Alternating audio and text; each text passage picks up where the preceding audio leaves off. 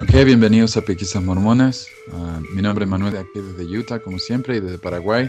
Nuestro amigo Joel. Hola, Joel. Hola, Manuel, ¿qué tal? Muy bien, gracias. ¿Y vos? Ah, todo bien.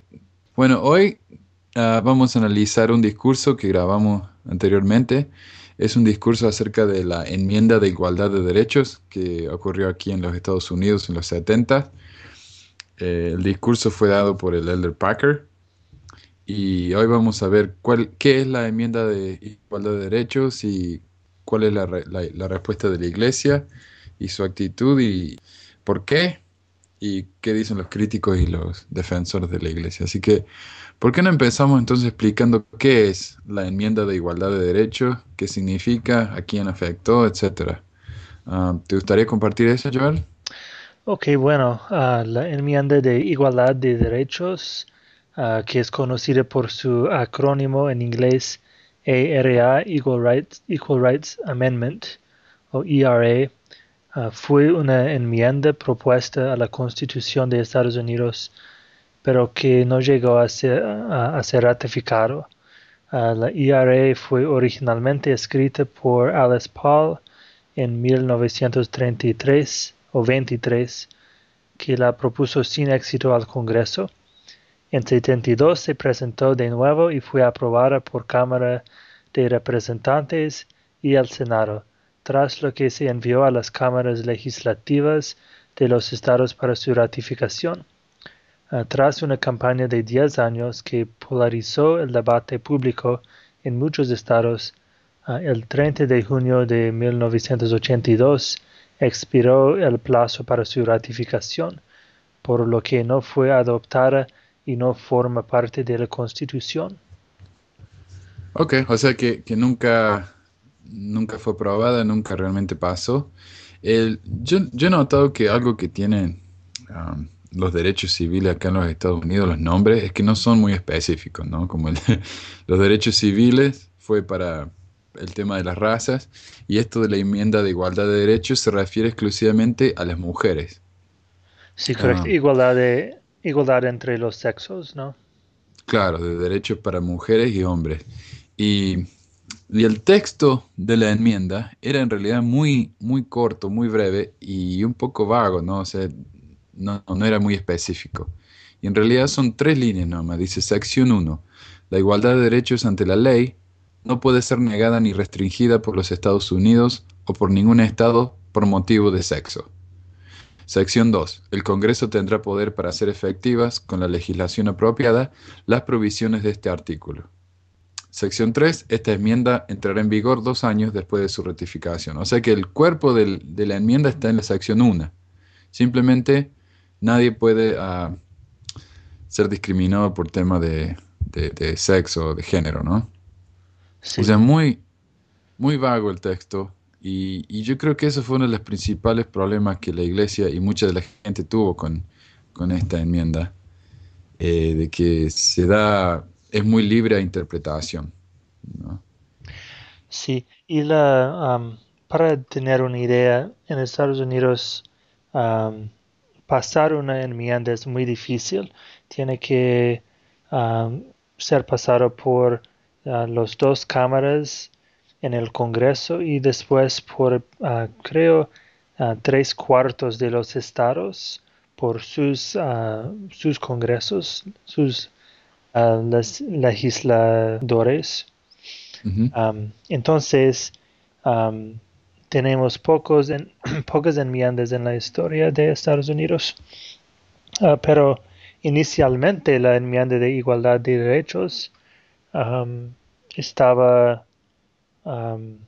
teniendo mucho ah, éxito, pasó por el Congreso, pasó por muchos estados y la iglesia inicialmente no tomó una posición, pero cuando estaba acercándose a ser pasado, la iglesia y, varios otros grupos empezaron a hacer más oposición a la enmienda y últimamente um, venceron la enmienda.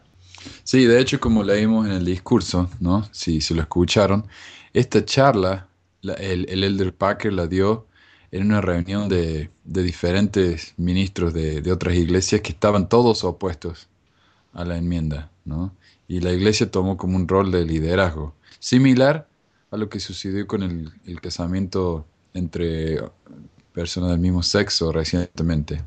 La iglesia también tomó un, un, rol de liderazgo, ¿no? Y, y, y juntaron mucho dinero y, y muchos voluntarios salieron a la calle, y cosas así, ¿no? Entonces, sí, la iglesia se opuso definitivamente. Sí, tomó una posición oficial y pidió a sus miembros para ayudar a vencer la enmienda a través de obra voluntaria y de, dinero. Y, Entonces es, es diferente que decir que que ellos apoyan a políticas que favorecen a la familia, ellos tomaron una posición específica ah, que, es, que es raro en la historia de la iglesia.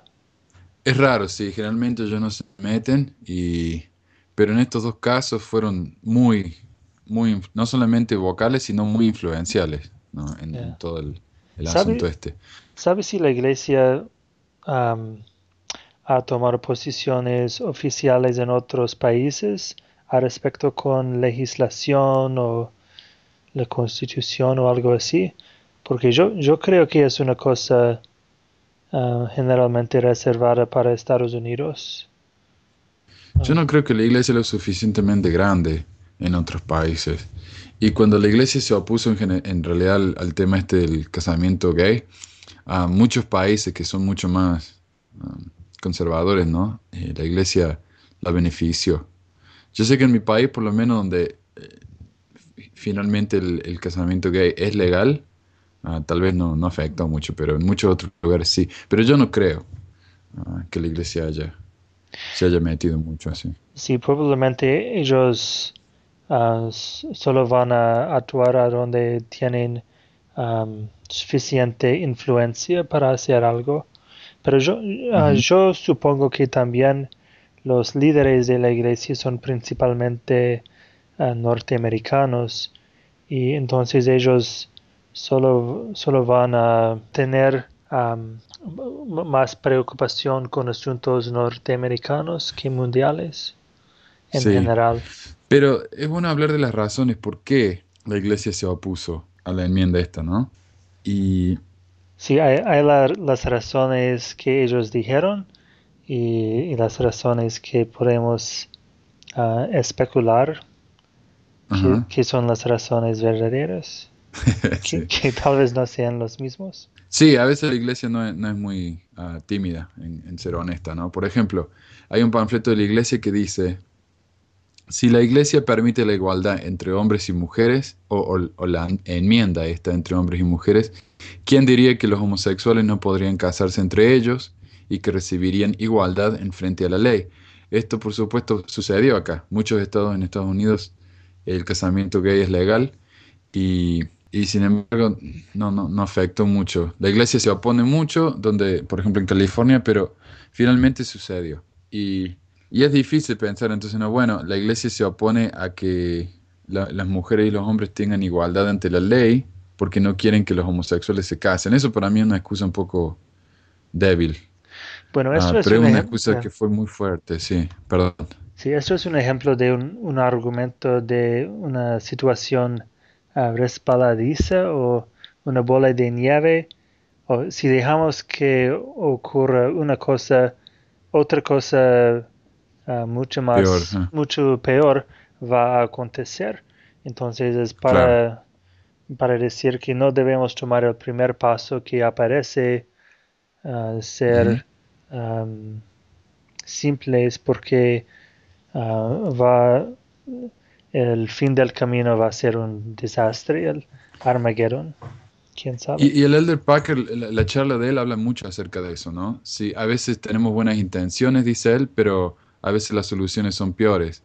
Y esto nos puede dar lugar a algo mucho peor.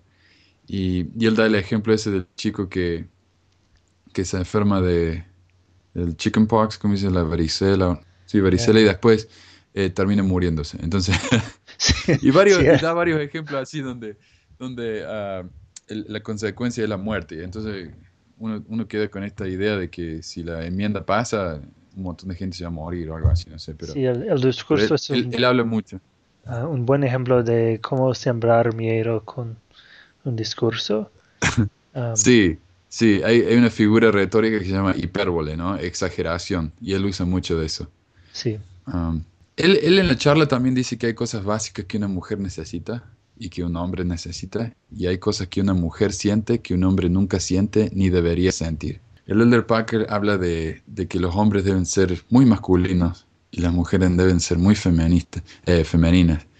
Y, no sé, mucha gente que nos escucha tal vez eh, concuerdan con eso, pero a mí eso no, no sé, me hace, sentir un poco incómodo, ¿no? Es como que cada uno tiene su lugar y uno tiene que acomodarse a su situación. Y por supuesto esto afecta también a, los homosexuales. Si uno, es homosexual, entonces no encaja en la, en la norma, ¿no? Y, una mujer que quiere salir a trabajar, bueno, vamos a hablar de eso también. Por ejemplo, trabajar es algo que, que los hombres hacen, no las mujeres. Una mujer femenina se queda en la casa, Sí, en, um, y en estos años, estos años de uh, los 60, 70, el movimiento uh, feminista era muy fuerte en Estados Unidos y era muy combatiente porque um, ellos uh, querían destruir los papeles tradicionales, los cargos tradicionales um, de hombre y mujer y, querían librar las mujeres de todos estos um, vínculos o que sea. Y, y para, para una organización muy tradicional como la iglesia, muy conservadora, uh, parecía una, una, amenaza grande que, que amenazaba su modo de vida y su pensamiento sobre las diferencias importantes entre los dos sexos. Y porque para uh, tenemos en la iglesia una contradicción. Por un lado, uh, creemos que uh, los hombres y las mujeres son iguales, pero por otro lado, damos cargos muy diferentes para los dos sexos. los hombres son principalmente encargados con ganar el dinero, con liderar en la iglesia y en la familia, ah, proteger y las mujeres principalmente con dar a luz a los ah, hijos, con ah, cuidar de ellos y criarlos y todo.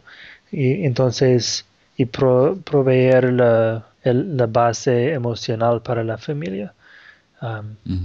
Y es, es difícil, por un lado, decir que creemos en la igualdad y por otro lado, dividir a los sexos de esta manera porque parece como eh, el separado, uh, sino igual, del movimiento de derechos civiles en el pasado.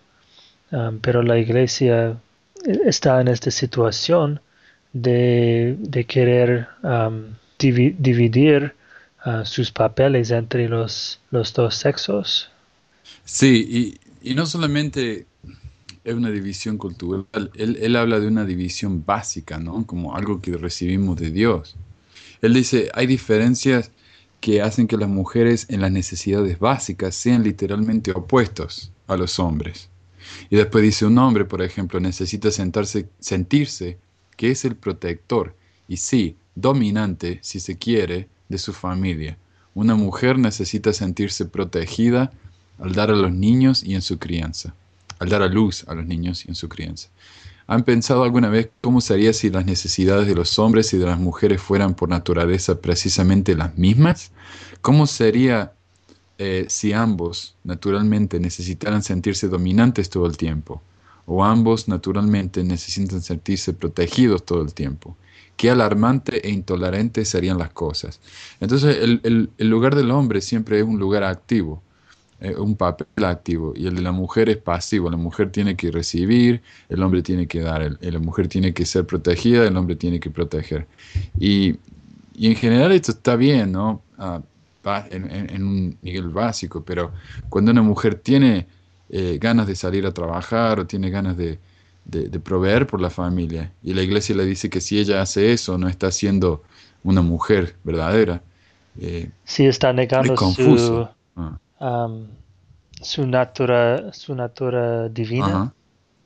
Sí, claro, claro. Entonces, si mi esposa quiere, por ejemplo, mi esposa ha estado en la casa porque nosotros tuvimos un hijo hace dos años. Entonces ella, ella dijo, bueno, los primeros dos años yo quiero estar en la casa con él.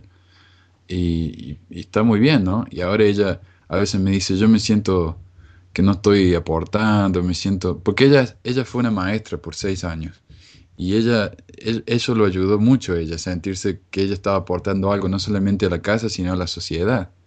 Y ahora ella siente que, no está haciendo mucho, ¿no? La iglesia dice, sí, sí estás haciendo, estás ayudando a tu hijo, y es cierto, pero en el fondo ella tiene esa necesidad, ¿no? Ese deseo de salir de la casa. Sí. Entonces, por el hecho de sentir eso, ella está, como dice, ¿no? Está negando su naturaleza divina.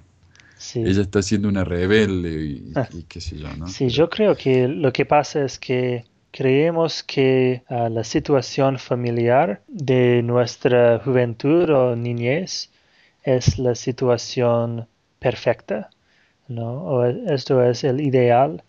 Entonces, ah, queremos decir que a los papeles entre los sexos en nuestra sociedad de nuestra juventud ah, es como siempre era y como debe siempre ser en el futuro.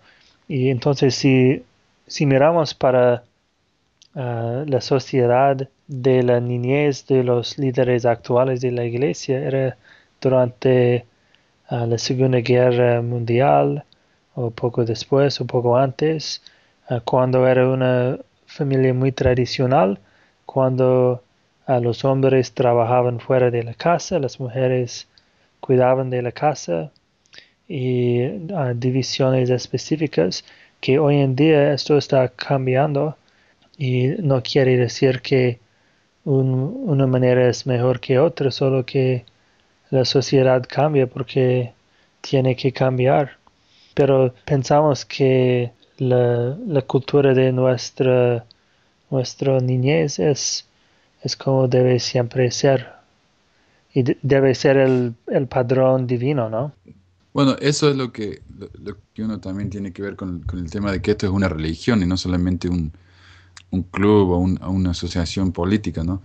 Cuando uno habla de una religión está hablando de verdades eternas. Entonces, esto no es solamente algo que uno opina, esto es lo que Dios nos dijo.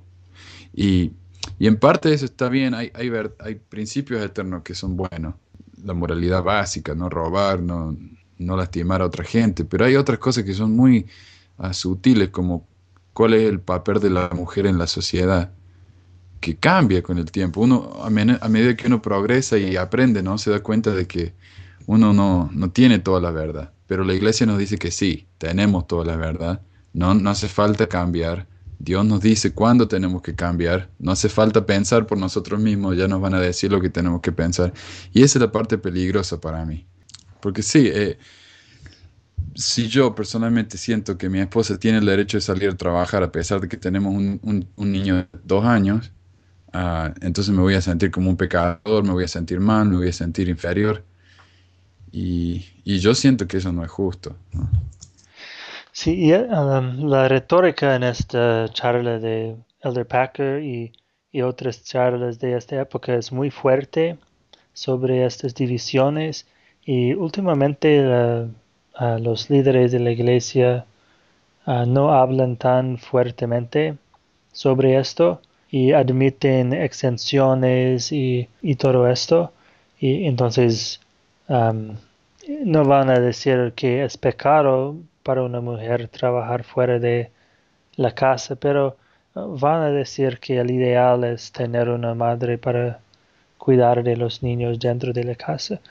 Um, el lenguaje ha cambiado, sí, es más útil, pero el mensaje está ahí, ¿no? Es lo mismo, sí, es cierto y ellos tienen que cambiar su lenguaje porque la mayoría de miembros no siguen um, este padrón tradicional porque uh, no, pueden financieramente. Es, es cierto, y eso volvemos entonces al tema de de que la iglesia es muy, está muy eh, enfocada en los Estados Unidos, ¿no?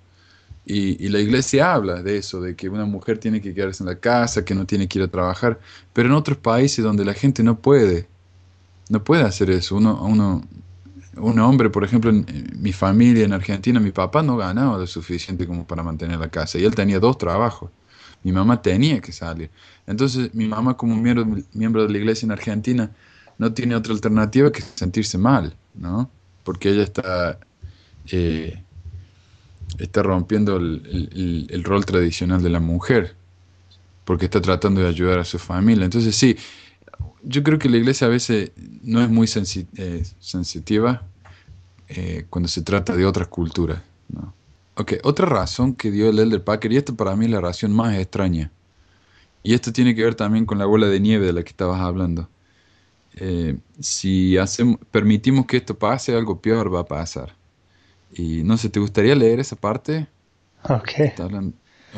okay. Um, una supuesta autoridad ha escrito sobre el tema y propone que los niños deberían tener el derecho a la plena libertad sexual. Otras sociedades no se preocupen por eso. Uh, es solo una idea importante en nuestra sociedad.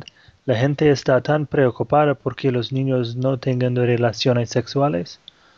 Cuando se le preguntó si los preadolescentes deberían tener relaciones sexuales, su respuesta fue claro, ¿por qué no? Ah, no se puede mantener al niño sistemáticamente ignorante de cómo llegan a este mundo cuando en realidad son criaturas sexuales desde el nacimiento. Él está a favor de que se termine con la educación obligatoria, darle a los niños el derecho a elegir una casa que no sea la de sus padres y el derecho al trabajo como una alternativa a la educación obligatoria y el derecho al voto. Y él dice, y yo creo que no sin algo de verdad, ah, la mayoría de mis ideales no son extremas ah, para las personas que son profesionales en el campo. Luego añade, estamos en una posición con respecto a los niños igual al que ya estuvimos con las mujeres en 1958. A continuación, predice que el cambio de liberación de los niños hará que el movimiento de las mujeres parezca pequeño en comparación. Ahí está. Entonces, si permitimos que, exista la igualdad entre hombres y mujeres, dentro de poco vamos a tener la igualdad entre niños y adultos. sí. Yo tengo un par de problemas con esto. Primero, él habla acerca de una supuesta autoridad, pero no nos dice quién es. Ah, y ni siquiera nos dice a qué, a qué campos eh, se, dedica este hombre. ¿Es psicólogo? ¿Es sociólogo? No sabemos, ¿no? Entonces, es un problema para mí.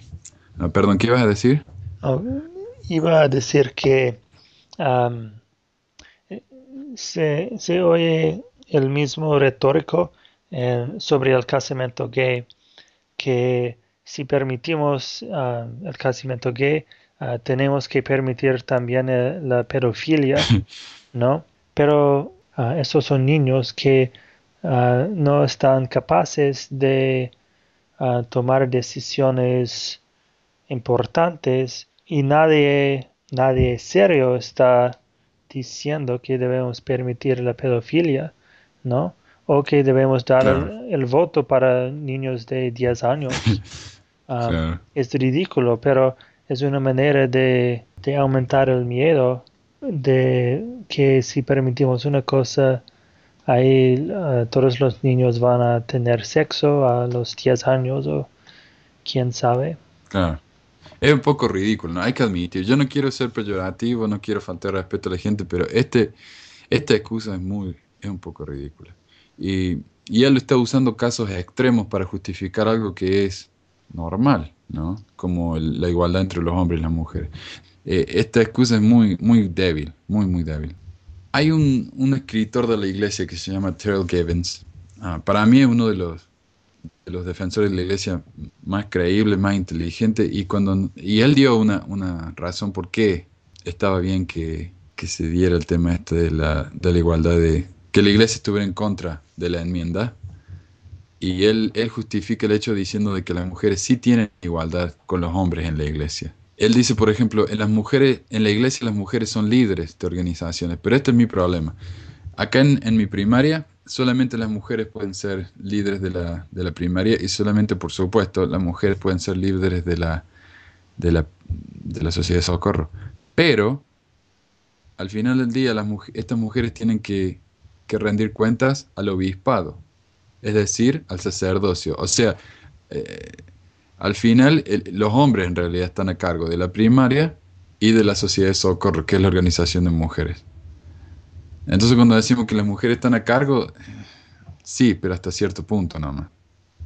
Si el presupuesto es uh, controlado por el obispo, uh, las llamadas son decididas por él, entonces él últimamente tiene el control final, um, a pesar de que las mujeres día a día están um, liderando su organización. Ahora, yo no sé, pero por lo menos mi obispo, mi obispo es un poco diferente, ¿no? Pero yo estaba antes en el obispado y, y si la sociedad de socorro, la presidenta quería llamar una, a una consejera, él, ella proponía el nombre ella no decía, ok, quiero a esta persona, ella lo proponía. Y si el obispo aprobaba, entonces era llamada.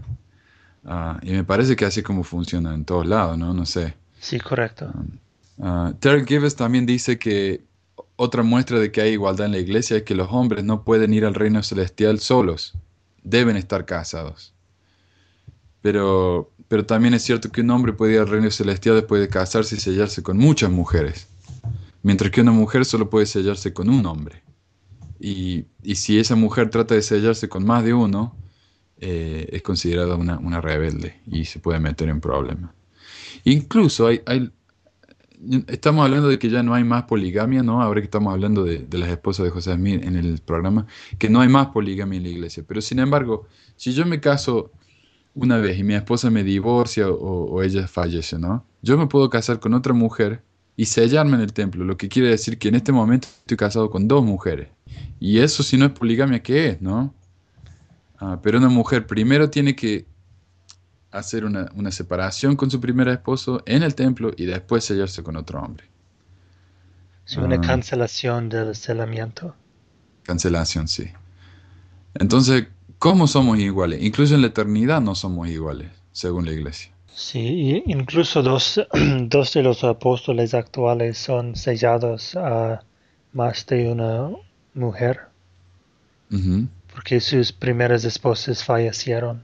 Sí, y, es, la, actitud en general, ¿no? Ese es el problema para mí, la actitud en general que, se tiene con respecto a la mujer. Y, otra cosa que yo me di cuenta, ¿no? Eh, cuando Eva come del fruto, es porque ella fue engañada por el diablo. El diablo viene y le dice, acá está en, Moisés 4, empezando por el versículo 7, y dijo a la mujer, está hablando de la serpiente, con que Dios ha dicho, no comeréis del de todo árbol del jardín, y hablaba por boca de la serpiente. Y la mujer dijo a la serpiente, podemos comer del fruto de los árboles del jardín, mas en cuanto al fruto del árbol que ves en medio del jardín, Dios ha dicho, no comeréis de él, ni lo tocaréis, no sea que muráis.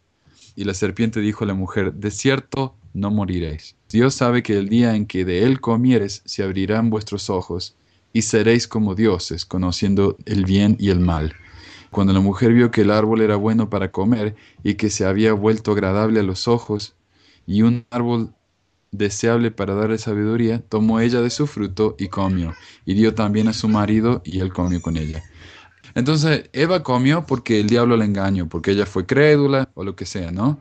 Pero la razón por la que Adán come es porque él se dio cuenta que si no comía, no podía vivir con Eva. Y si no puede vivir con Eva, no puede cumplir el segundo mandamiento que es de reproducirse. Entonces Eva comió porque fue engañada, pero Adán comió porque quería obedecer los mandamientos. Por lo tanto, al final del día, el verdadero héroe de la historia, el que se sacrificó, fue Adán no Eva.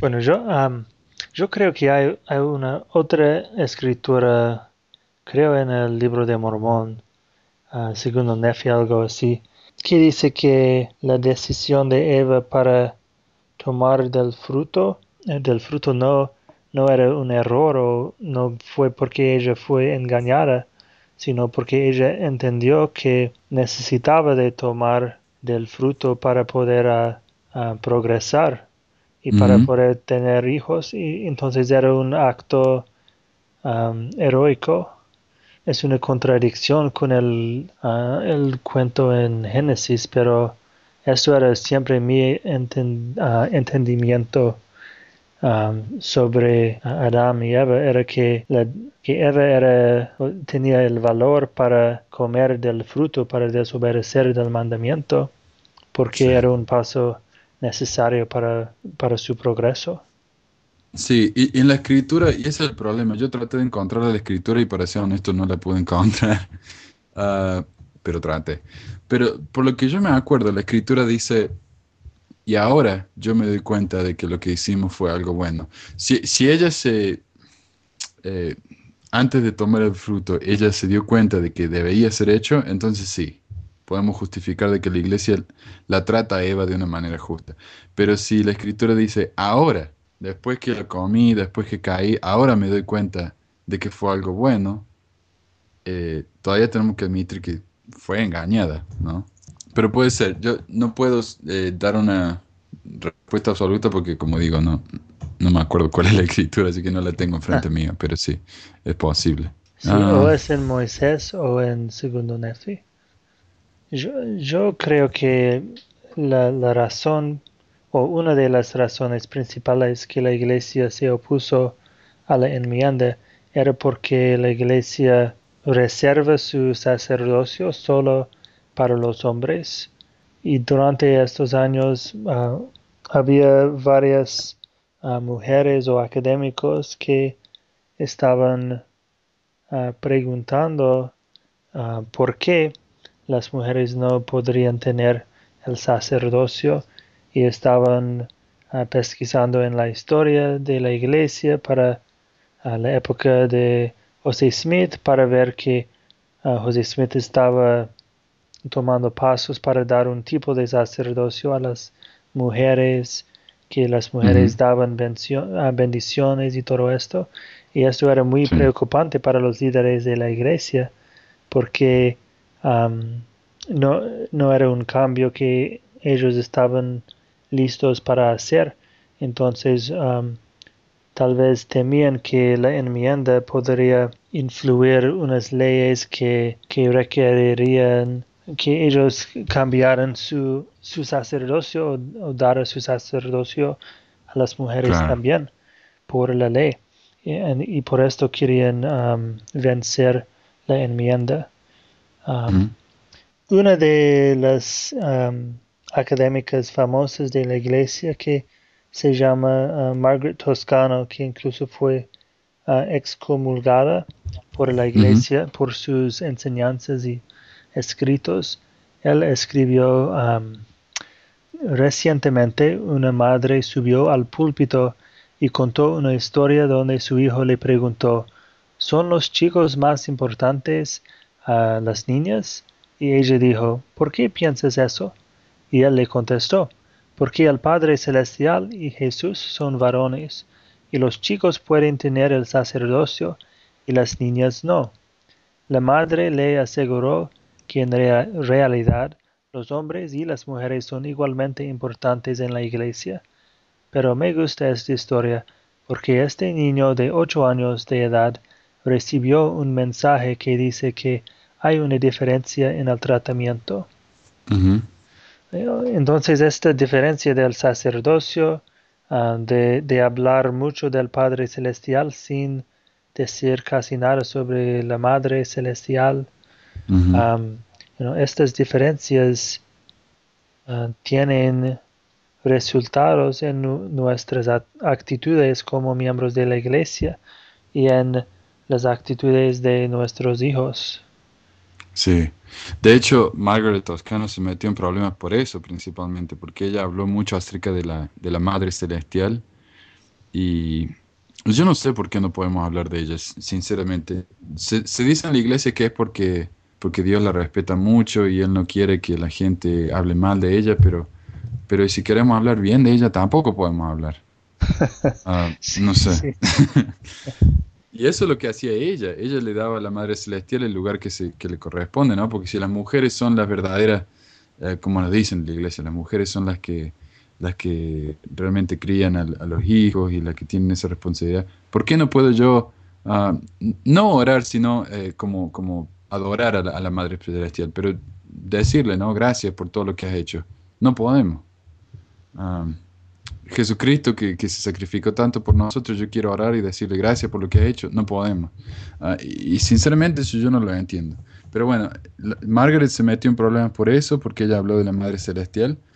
Y, y es confuso, ¿no? Eh, eh, Eliza Snow escribió en el himno este, oh mi padre, acerca de que hay una Madre Celestial y está en el himnario. Y esa es toda la referencia que tenemos. No hay otra referencia a la Madre Celestial en las escrituras que yo sepa. No. Eh, sí, nada directo. Es, todo inferido por la doctrina de, del matrimonio celestial y de tener un Padre celestial. Y yo creo que los, líderes e, ellos no quieren dar nueva doctrina sobre esto, quieren enfocarse en las escrituras y por esto no hablan mucho de, la Madre Celestial, porque las escrituras no hablan mucho, pero tampoco quieren que otros miembros hablen sobre ella porque el papel de dar nueva doctrina es el papel de, los líderes de la iglesia. Entonces, para tener una, una, mujer hablando sobre uh, Madre Celestial, especulando sobre su papel, su cargo divino en el universo, es una amenaza al poder y control que los líderes de la iglesia tienen sobre la doctrina. Y por esto ellos uh, limitan el discurso sobre Madre Celestial ah, y también ah, se oponen a la adoración a ella y, todo esto. Esto es mi pensamiento. Eh, y eso yo lo entiendo, ¿no? Hay un Dios y tenemos que adorar a ese Dios solamente y eso está bien, pero, ah, pero sí, por lo menos reconocer ¿no? la importancia de ella, pero no, no se puede.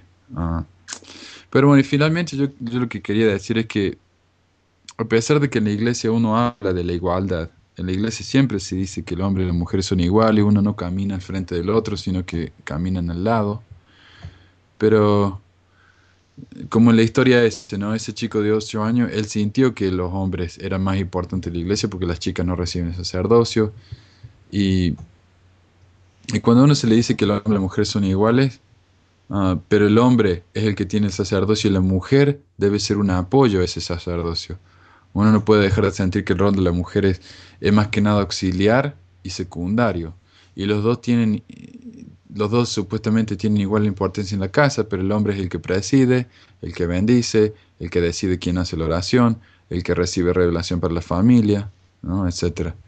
Y, el que presidir, ¿no? Ajá, exactamente. Y, bueno, y nos dice, se nos dice, ¿no? Que, bueno, el sacerdocio de la mujer es tener hijos, pero pero ¿qué pasa entonces con una mujer que quiere trabajar, una mujer que no puede tener hijos, por ejemplo? Nosotros no podemos tener hijos y, tuvimos que adoptar, pero por, mucho tiempo mi mujer se sentía como un, ¿cómo se dice? Un, fracaso porque ella no podía tener hijos, ¿no?